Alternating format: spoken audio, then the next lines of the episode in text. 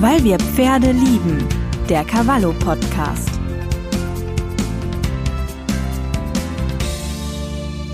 Ja, hallo und herzlich willkommen zu einer neuen Folge unseres Cavallo-Podcasts, weil wir Pferde lieben. Ich bin Ute Stabingis und unser Thema heute, das ist ein richtiges Herzensprojekt.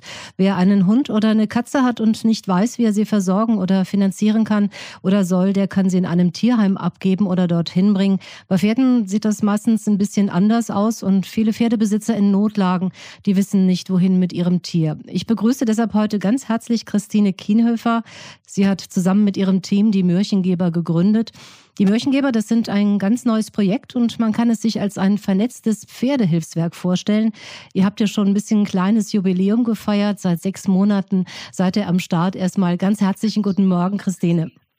Hallo, liebe Ute. Auch einen schönen guten Morgen an dich. Und ich freue mich unheimlich, dass wir heute zusammen über die Märchengeber sprechen können. Erstmal die Frage, ich habe es gerade schon mal ein bisschen angesprochen, ein vernetztes Pferdehilfswerk. Wie funktionieren die Mürchengeber eigentlich? Ich denke mal so, es ist erstmal ein bisschen schwierig, das zu erklären, wie das Ganze läuft.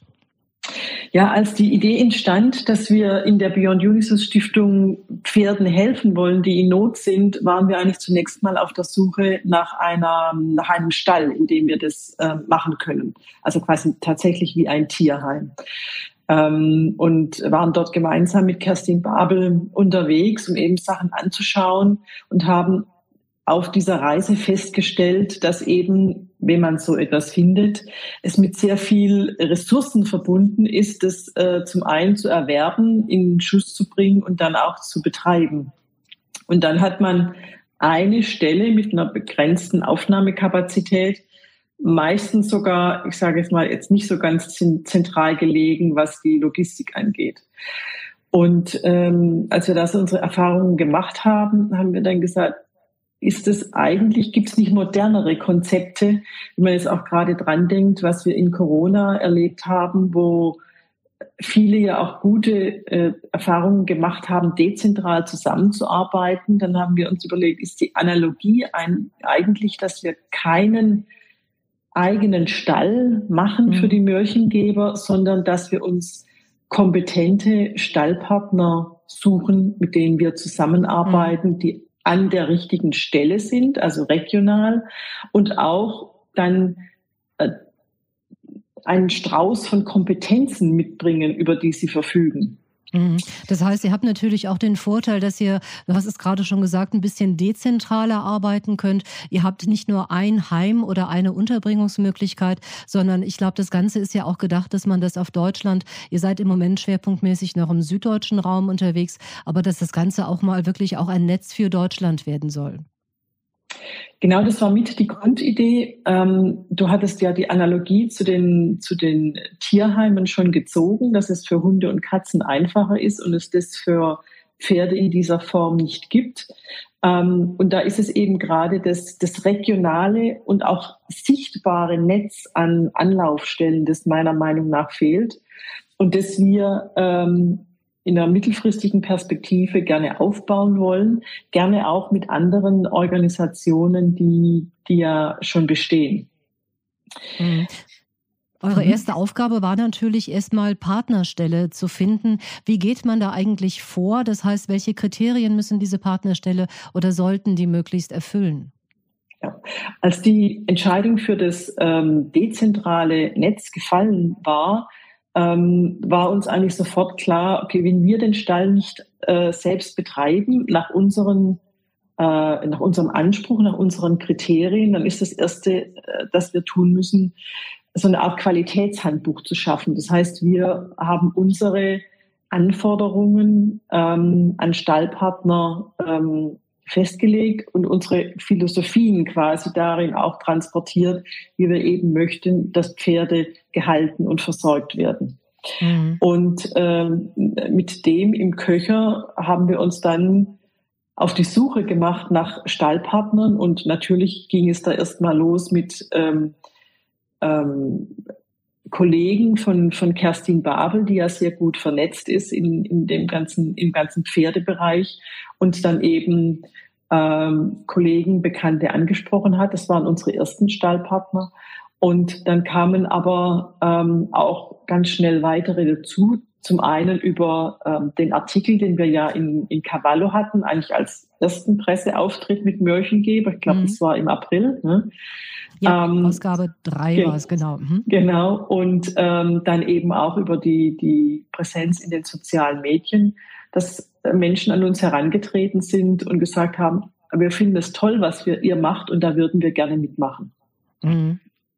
Das heißt, ähm, ihr habt mittlerweile schon so ein kleines Netzwerk da. Erstmal so die Frage, sechs Monate habt ihr schon hinter euch. Äh, wie war die Resonanz? Weil ich glaube, wenn man so ein ganz neues Projekt aus dem Boden stampft, man kann schwer Perspektiven, man kann schwer Prognosen geben. Ähm, wie wird die Resonanz sein?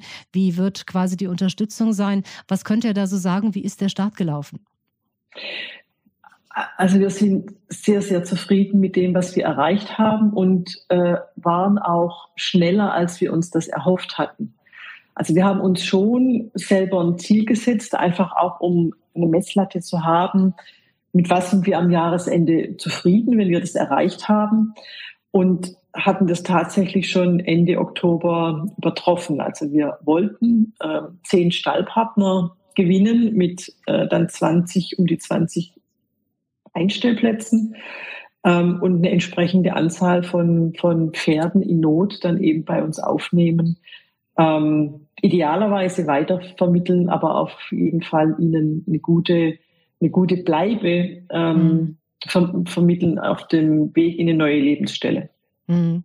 Kommen wir vielleicht nochmal drauf zu sprechen. Ähm, Stallpartner heißt ja nicht nur in diesem Fall, dass ihr eine Box habt, eine Unterbringung, wo die Pferde einfach hingestellt werden sollen, sondern ähm, ihr habt auch ein bisschen Anforderungen. Es sollen wirklich kompetente Partner sein, die sowohl medizinisch als auch vom Trainingsaspekt her, denke ich, diese Pferde in dieser ersten Zeit erstmal ja aufnehmen können, sie einschätzen können, sie einordnen können. Ne? Mhm. Das ist einer der großen Vorteile dieses vernetzten Systems mit den Stallpartnern, dass wir eben idealerweise einen, einen bunten Strauß von Kompetenzen bekommen über unsere Stallpartner, die dann eben gehen von, ähm, von Menschen, die auf Jungpferde spezialisiert sind, äh, oder auf der anderen Seite eben Gnadenhöfe für Senioren. Das können Reha-Partner sein, wo es tatsächlich um um die Unterstützung bei der Genesung von Krankheiten ähm, geht oder eben dann äh, Jungpferde, denen das ähm, Benim ABC beigebracht werden muss oder mhm. eben ähm, ein anfänglicher Beritt. Ja. Was waren denn so die Probleme, die meisten Probleme, weshalb Pferde zu euch gekommen sind?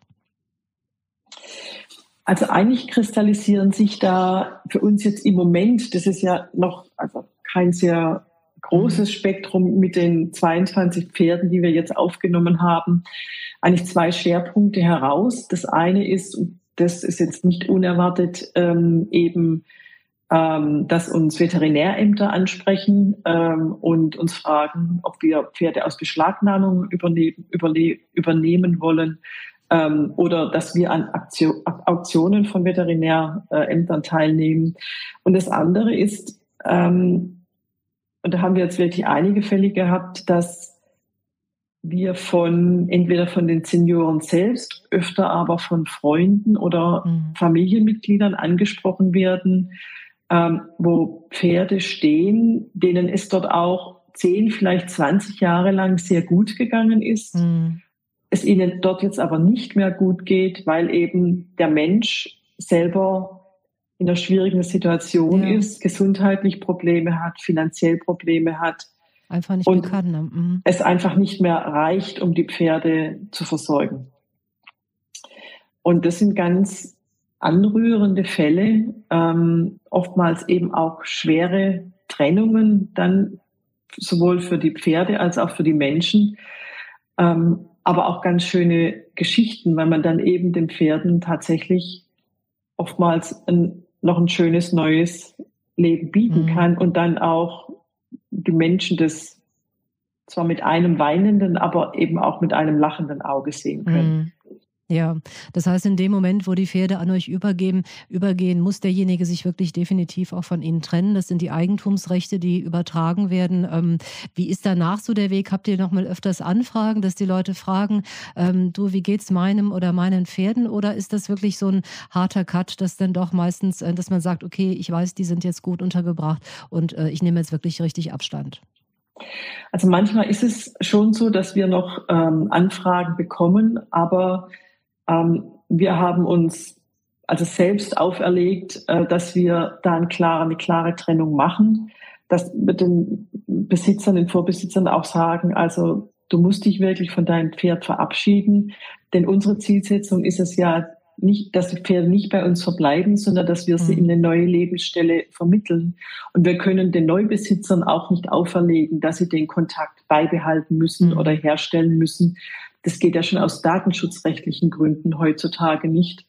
Aber ich glaube, es ist auch von, für alle Parteien besser, wenn man sagt, okay, da geht jetzt ein Lebensabschnitt für Mensch und Tier zu Ende mhm. und es entsteht was Neues. Ja, kommen wir, kommen wir mal auf diesen zweiten Lebensabschnitt. Ähm, es ist ja wirklich auch äh, zum Teil eine neue Chance, die die Pferde bekommen. Von den Pferden, die ihr jetzt ähm, bisher gehabt habt und wo ich auch weiß, es sind schon einige vermittelt worden. Ähm, als was werden diese Pferde denn zum Beispiel, damit man sich das ein bisschen vorstellen kann, einfach auch noch genutzt irgendwie? Wo finden die neue Aufgaben? Also da ist wirklich alles dabei, was wir uns so vorstellen können. Das sind wenn man jetzt von unseren zwei äh, Ponydamen spricht, die wir kürzlich vermittelt haben, also äh, Kosename Pummelelfen, weil sie waren sehr pummelig, als sie zu uns kamen. Ähm, die, sind die waren wirklich pummelig, ja. Die sind jetzt eben in eine, in eine Schetteherde äh, vermittelt worden, wo dann aber tatsächlich auch, und ich glaube, dass das sehr gut ist und dass die Kleinen das auch wollen, mit ihnen gearbeitet wird. Und das letzte Bild, was ich jetzt gesehen habe, war, dass sie zusammen vor einer Kutsche waren, mhm. mit stolz geschwellter Brust. ähm, und dort eben jetzt eine, tatsächlich auch eine neue Aufgabe finden, die sie vorher in der Form nicht hatten. Mhm. Das heißt wirklich ähm, in dem Fall eine doppelte Hilfe für die Besitzer, die, ja, wo ich denke, da hängen wirklich ganz, ganz traurige Schicksale, die halt merken, ich kann es nicht mehr, wie du auch schon sagtest, aus finanzieller oder aus körperlichen Gründen, ich kann es einfach nicht mehr und ich weiß jetzt aber, denen geht es wirklich gut und die haben ein neues Zuhause und ähm, ja, und dazwischen sind, glaube ich, ganz, ganz viele Schritte, ne, die ihr gehen müsst, ähm, die ihr auch organisieren müsst. Ähm, vom Aufwand her, ähm, das ist ja wahrscheinlich schwer zu beschreiben. Es werden dann immer Zeiten sein, glaube ich, die dann sehr, sehr äh, ja, stressig auch manchmal sind. Und dann kommt wieder eine Ruhephase. Ne? Ja, also sicherlich sind manche ähm, Rettungen nervenaufreibender als andere, aus ganz unterschiedlichen Gründen. Ähm, der letzte Fall, den wir jetzt hatten, da war es eben tatsächlich so, dass es für eines der beiden Pferde um, um Leben und Tod ging, mhm. äh, quasi um Stunden, bis wir äh, sie in die Klinik bringen konnten, damit sie dann Hilfe bekommen hat. Ähm, das ist sicherlich ähm, was, wo dann schon alle Beteiligten mitnimmt. Mhm. Ähm, und manchmal ist es dann eben auch ähm, der Weg, indem man die Besitzer begleitet, die Entscheidung zu treffen, wo es dann heißt, ja, klar, mache ich und nee, nein, dann wieder nicht. Und ähm, wobei wir uns immer freuen, wenn sich dann eben letztendlich doch im Interesse des Pferdes entscheiden können und sagen, na, ich gebe ihm jetzt, äh, ich gebe ihm jetzt eine neue, neue Chance. Mhm. Weil oftmals ist es so, dass es gerade bei den älteren Leuten, es ist ja nicht, dass es keine, äh, keinen anderen Weg gibt als, als, äh, als Märchengeber, um für die Pferde eine neue Heimat zu finden. Ähm, aber jetzt gerade älteren Leuten oder Menschen, die sich jetzt nicht so in dem Pferdebereich tummeln, die wissen einfach nicht, wo sie sich dorthin wenden sollen. Mhm. Ähm, wie gesagt, jedes Tierheim ist vor Ort im Telefonbuch zu finden. Bei Pferden ist es halt anders. Mhm. Und ähm, deshalb, wie gesagt, freuen wir uns über jeden, der da nicht mal auch die, die Mund-zu-Mund-Propaganda, ne, um einfach genau. auch ja, bekannter zu werden und dass man einfach weiß, euch, euch gibt es. Und ähm, ich denke mal, wer da natürlich auch ganz, ganz ordentlich mitgeholfen hat, sind eure beiden Schirmherrinnen, ja. äh, Ute Holm und Yvonne Gutsche, ähm, zwei namhafte Trainerinnen. Ähm, wie waren denn von den beiden so die Reaktionen auf euer Projekt? Also die Reaktionen waren von beiden ähm, nachdem wir Ihnen natürlich ausführlich geschildert haben, was wir, was wir tun, was auch unsere Ansprüche sind an, an, die, an die Qualität der Haltung, was unsere Philosophie ist, war, die, äh, war der Zuspruch von beiden und die Reaktion von beiden sehr, sehr positiv und auch sehr spontan.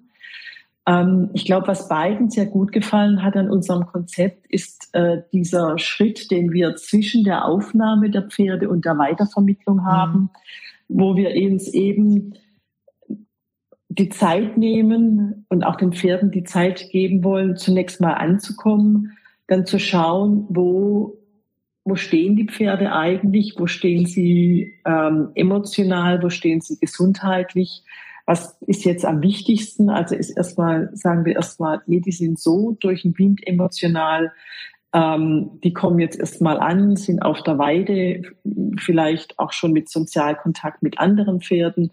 Oder ist das Wichtigste eben die medizinische Erstversorgung, mhm. ähm, damit Dinge nicht schlimmer werden, die sich dort eben äh, schon den Weg gebahnt haben. Und dann zu schauen, und was braucht es jetzt, was können wir leisten, um die, um die Pferde für ihre bestmögliche mhm. Lebensstelle zu qualifizieren. Also wenn ich jetzt beispielsweise ein Pferd habe, wo wir sehen, also vom körperlich her, vom körperlichen her könnte das noch ähm, reitbar sein. Mhm. Und wir glauben auch, dass das Pferd daran Freude hat, ja, in dieser eins zu eins Beziehung mit einem Menschen, dass wir eben sehen, was, was braucht es, damit beispielsweise wieder vertrauen kann. Ja ähm, dass es auch in Schrecksituationen verlässlich ist, äh, damit ich sehe, also wie weit ist es denn vom Reiterlichen her. Ich glaube, unser Libizzaner Lupo ist da ein sehr gutes Beispiel über den Weg, den wir da gegangen sind. Den, den haben wir bekommen. Eigentlich, als wir ihn bekommen haben, waren wir der Meinung, also Reiten körperlich wahrscheinlich nicht mehr und vermutlich auch nicht gut für Reiter und Pferd, sagen wir so. Ja, ja. Und zwischenzeitlich ist es ja, also wirklich, hat er sich so toll entwickelt und hat auch tatsächlich wieder Spaß an der Arbeit mit dem Menschen, hat auch Spaß am, am Reiten und am Geritten mhm. werden ähm, dass man echt sieht, wohin diese, diese, diese Investition führen kann. kann, ja, wohin ja, die Reise gehen ja. kann, ja. Aber das heißt natürlich auch, man braucht ähm, wirklich Zeit und man braucht auch ein bisschen Know-how, ne? so ein bisschen in so eine Pferdeseele zu blicken und ähm, ja, wie du schon gerade sagtest, die Pferde kommen erstmal an, die haben einiges zu verarbeiten. Ähm, das sind keine Hauruck-Entscheidungen, wo man dann, wenn zum Beispiel ein Interessent kommt, äh, dem schon sagen kann, das wird mal aus dem Pferd werden, sondern das ist ja wirklich auch ein längerer Weg, den man erstmal intensiv begleiten muss. Und man muss natürlich auch richtig hinschauen können, glaube ich. Ähm, mhm. Ja, was ist das für ein mhm. Pferd? Wo sind seine persönlichen Probleme? Ähm, an wen kann ich ihn überhaupt weitergeben? Und äh, mit, mit welchem Aufgabenbereich? Ne? Ja, ganz unbedingt. Da hast du vollkommen recht. Es gibt da, äh, es hängt, es braucht sehr, sehr viel Fachkompetenz. Ähm, die wir auf einer Seite natürlich mit, mit Kerstin Babel haben, bei uns im Team, aber auch bei jedem Stallpartner in, in seinem speziellen Bereich. Und es gibt eigentlich nie einen, einen vorgeschriebenen Weg, dass wir sagen, jetzt machen wir das, dann machen wir das, dann machen wir das. Das wird bei mhm. jedem Pferd mit dem Stallpartner individuell ähm, entschieden. Ähm, und ähm, dann geht man so Schritt für Schritt und sagt dann, okay, was ist das jetzt das nächste? Und ähm, bei manchen waren wir schon überrascht, ähm, dass dann doch mit ein bisschen Zutun mal einen richtigen äh, Hufschmied dran, ähm, mal durchchecken, Blutbild, was ist die richtige Fütterung, gibt es da irgendwas, ähm, dass da schon sehr viel gewonnen war und dass sie dann auch schnell wieder fit und vermittelbar waren. Und bei anderen ist es halt tatsächlich ein, ein längerer Weg. Mhm. Und dann auch in der Regel eben äh, kostenintensiver. Ja, ja. Das ist, ähm, was waren denn so die Momente? Ich denke mal, wie du so erzählst, glaube ich, ist das für euch eine ganz spannende Zeit gewesen und ähm, ja, natürlich auch eine Zeit, die man emotional auch mit begleitet. Das ist ja nicht nur einfach ein Projekt, was man stemmt, sondern da sind Geschichten dran. Ihr habt mit den Menschen zu tun, ihr habt mit den Pferden zu tun. Was ist für dich so das, das Resümee nach der Zeit? Was hat es dir persönlich auch gegeben?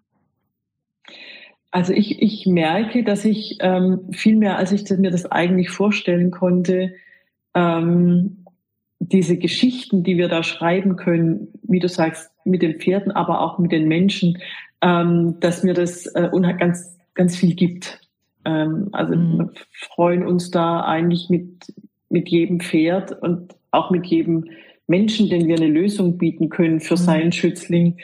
Ähm, und äh, man hat da Freude an jedem Schritt, an jedem Fortschritt und fiebert natürlich auch mit. Also wir hatten jetzt ähm, eine Stute ist jetzt gerade den Tod gerade noch von der Schippe gesprungen mit einer Schwimmverstopfung, die sich dann auch nicht so einfach ausräumen ließ.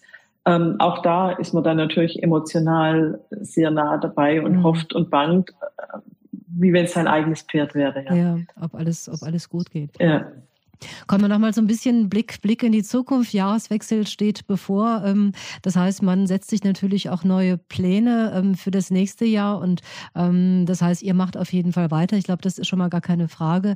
Wie ist es so mit dem Ausweiten des, des regionalen Umfeldes? Ist das schwieriger, dass man jetzt wirklich sagt, wir versuchen das einfach ein bisschen zu vergrößern auf die nördlichen Bundesgebiete? Äh, wie, wie sind da so quasi eure Ansätze? Also wir hatten über die Zielsetzungen für das kommende Jahr ähm, schon mal gesprochen. Und ähm, Kerstin Baden und ich, wir haben uns eigentlich vorgenommen, von den 20 äh, Plätzen, die wir jetzt haben äh, für Pferde in Not, eben auf 40 Plätze aufzubauen. Das heißt, mhm. auch entsprechend mehr Stallpartner zu generieren. Ähm, damit auch ähm, die, die regionale Ausbreitung natürlich voranzutreiben. Und ähm, vermutlich werden wir dort auch die Struktur etwas anpassen, dass wir ähm, dann eben auch Regionalpartner haben, die ähm, in Regionen, die jetzt für Frau Baben nicht mehr so schnell zu erreichen sind, mhm. ähm, eben dann eine, eine Anzahl von Stallpartnern für uns betreuen. Äh, gerade auch eben bei Aufnahmen, bei Vermittlungen. Ähm, also dass wir dort eine, eine weitere Struktur aufbauen. Äh, jetzt aber der Aufbau für die 40 Plätze äh, wird und muss auch mit einhergehen, auch mit äh, einem Ausbau von unserem Spendenaufkommen. Ja. Ähm, das war jetzt was, wo wir zwar die, die Vorbereitung getroffen haben, also wir haben ja die Spendenmöglichkeit auf der Webseite. Ähm, wir sind hoffentlich äh, ganz gut präsent auf Facebook und, und machen uns dort eben bekannt. Äh, aber dort könnte man tatsächlich noch äh, besser werden und hoffen eben, dass das mit den schönen Geschichten, die wir schreiben mhm. können, mhm. aber eben auch mit der Gelegenheit, wie jetzt äh, den Podcast mit dir, dass das dann noch ähm, auch besser wird, damit wir eben dieses größere Netzwerk dann auch ähm, finanzieren können. Und aufbauen könnt, ja. ja. ja. kommen wir mal zu der finanziellen Frage. Ähm, ich glaube, das ist schon im Rahmen des Gesprächs ziemlich deutlich geworden. Das, was ihr macht, das ist nicht ganz billig. Ähm, sei es, ob man Tierärzte, Hufschmiede oder auch einfach Menschen braucht, die die Pferde betreuen können. Ähm, die Mörchengeber sind ein Projekt der Beyond Unisus Stiftung. Welche Idee äh, steckt hinter dieser Stiftung und wie funktioniert das quasi im Ablauf? Na, die Beyond Unisys Stiftung ist das Dach für mehrere Projekte. Äh, Mörchengeber ist eins davon und Beyond Unisys wurde äh, als gemeinnützige GmbH ins Leben gerufen von mir und meiner Frau Griseldis Ellis, weil wir eine Plattform schaffen wollten, ähm, mit der wir verschiedene Themen, die uns am Herzen liegen, ähm, unterstützen können. Ja. Ähm, davon war jetzt Mörchengeber das, äh, das erste. Nicht, weil uns das Pferdethema am allerwichtigsten ist. Das ist mir persönlich sehr wichtig. Aber es hat sich einfach ähm, dadurch, dass wir äh, sehr schnell Kerstin gewinnen konnten, hat es auch sehr schnell Dynamik aufgewonnen. Das andere Projekt, mit dem wir jetzt äh, aktiv starten, ist das Projekt Silbertaler. Und das ist ein Projekt, ähm, in dem es darum geht, Altersarmut zu lindern. Mhm.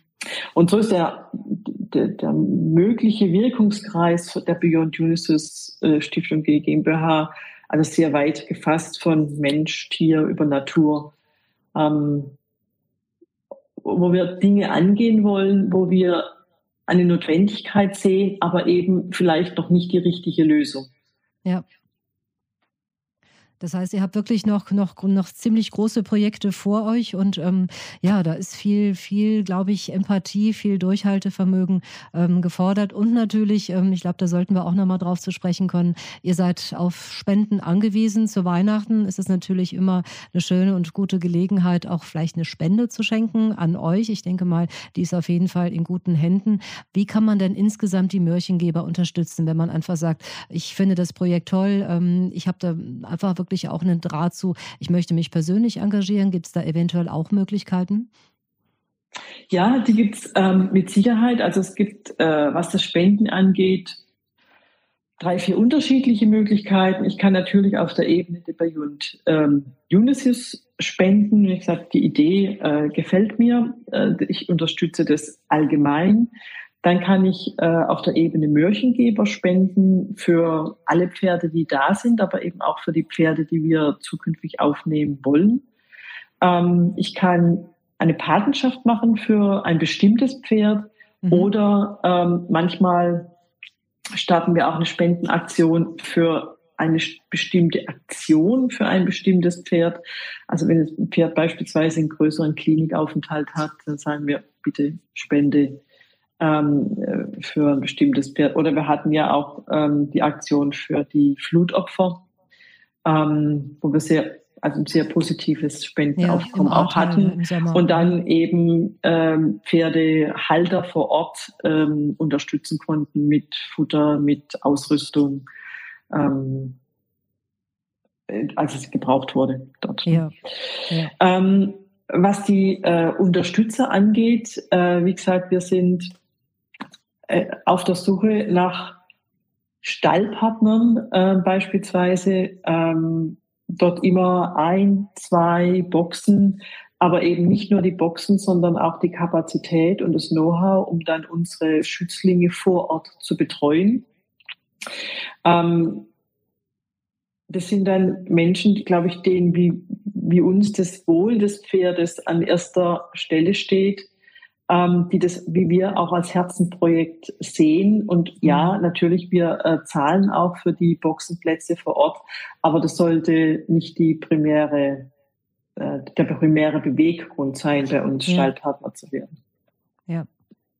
Ja, ich denke mal, es ist ein tolles Projekt, mürchengeber.de, seit einigen Monaten am Start. Und ich glaube, im nächsten Jahr, ähm, man hat gemerkt, der Bedarf ist wirklich einfach da. Es gibt so, so viele Geschichten, wo geholfen werden kann. Und ähm, ihr packt da wirklich, finde ich, auf eine sehr, sehr konstruktive Art und Weise mit an, dass man eben nicht nur die Pferde verwahrt, sondern dass man wirklich schaut, was ähm, ist einfach noch eine neue Chance für sie, was ist die Möglichkeit für, ja, wirklich einen richtigen Neuanfang. Und ähm, das, glaube ich, auch mit diesem persönlichen Einsatz, den ihr da leistet, ähm, ist, finde ich, eine ganz, ganz schöne Geschichte. Und von daher kann man euch einfach erstmal nur ganz, ganz viel Glück und Durchhaltevermögen, auch vielleicht, wenn mal ein paar Tiefschläge kommen, auch fürs nächste Jahr wünschen. Vielen, vielen Dank. Ja, und das äh, Thema Spenden statt äh, Schenken würde ich gerne noch mal kurz aufgreifen, wenn mhm. ich darf, weil ich glaube, es auch, auch eine sehr schöne Idee ist.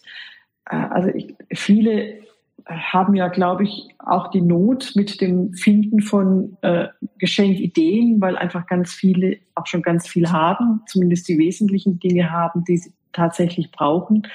Und ähm, dann mal drüber nachzudenken, was für einen Impuls ich auch setzen kann, wenn ich ähm, eine Spende schenke. Also klar, für die, zum einen für das Thema, das mir am Herzen liegt, aber dann auch mit der äh, Grundidee zu sagen, nee, ich mache jetzt nicht für mich, nicht etwas für mich oder vielleicht auch nicht für dich, sondern ich tue etwas ähm, Gemeinnütziges. Ich gehe als Vorbild voran. Ich, ich setze vielleicht auch mal bei jungen Menschen, bei Jugendlichen den Impuls, Mensch, denk doch mal über deinen eigenen Tellerrand hinaus und, und schau, wo, wo es Not gibt, die du dir vielleicht lindern kannst, indem du dir nichts wünschst, sondern indem du dir eine Spende wünschst. Ich glaube, dass da ja. ganz interessante Ideen und ähm, auch vielleicht Gespräche daraus entstehen können.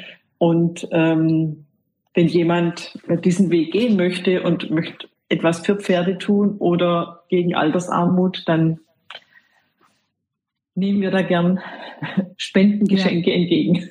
Ja, Christine Kienhöfer, vielen, vielen Dank. Ich glaube, das war ein schönes Schlusswort jetzt auch nochmal für die Weihnachtszeit und vielleicht mal eine kleine Sache, wo man mal drüber nachdenken kann und die, wie ich finde, auch wirklich eine prima Idee ist.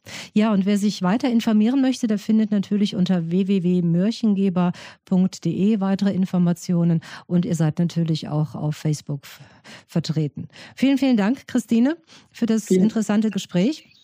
Vielen Dank von meiner Seite auch. Ja, und wenn euch dieser Podcast gefällt, dann abonniert uns gerne oder unseren Newsletter auf cavallo.de. Viel Spaß natürlich auch mit unserer aktuellen Cavallo-Ausgabe und ich sage Tschüss, bis zum nächsten Mal. Weil wir Pferde lieben, der Cavallo Podcast.